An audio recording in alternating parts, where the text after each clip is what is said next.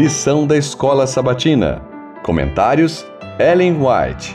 Tema do trimestre: Hebreus. Mensagem para os últimos dias. Lição 8.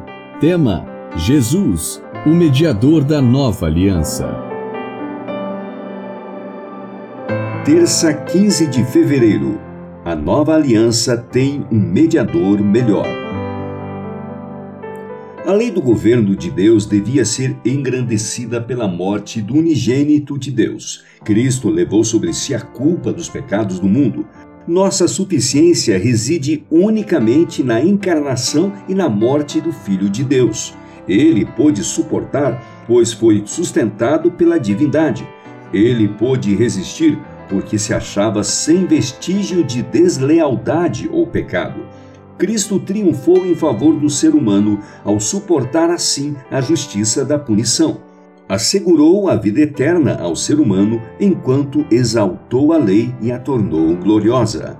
Toda pessoa se acha sob a obrigação de seguir os passos de Cristo, o grande exemplo da família humana. Disse ele: Eu tenho guardado os mandamentos de meu Pai. João 15:10.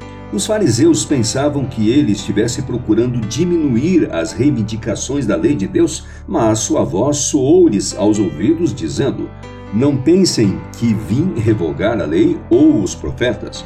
Não vim para revogar, mas para cumprir.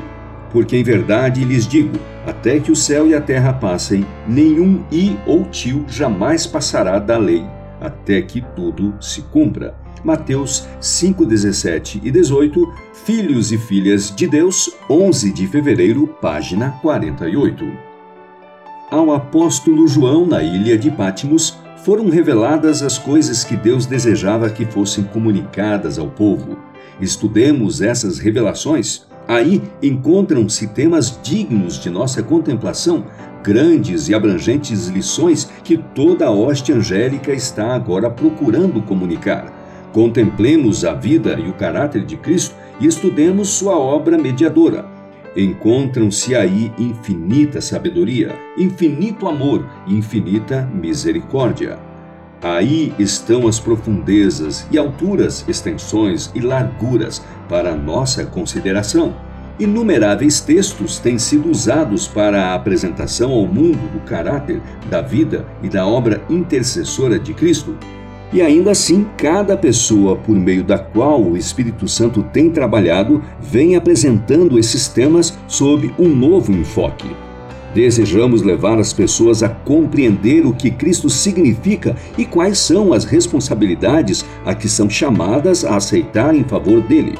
Como seus representantes e testemunhas, necessitamos chegar à plena compreensão das salvadoras verdades por meio de um conhecimento prático. Testemunhos para a Igreja, volume 6, páginas 49 e 50.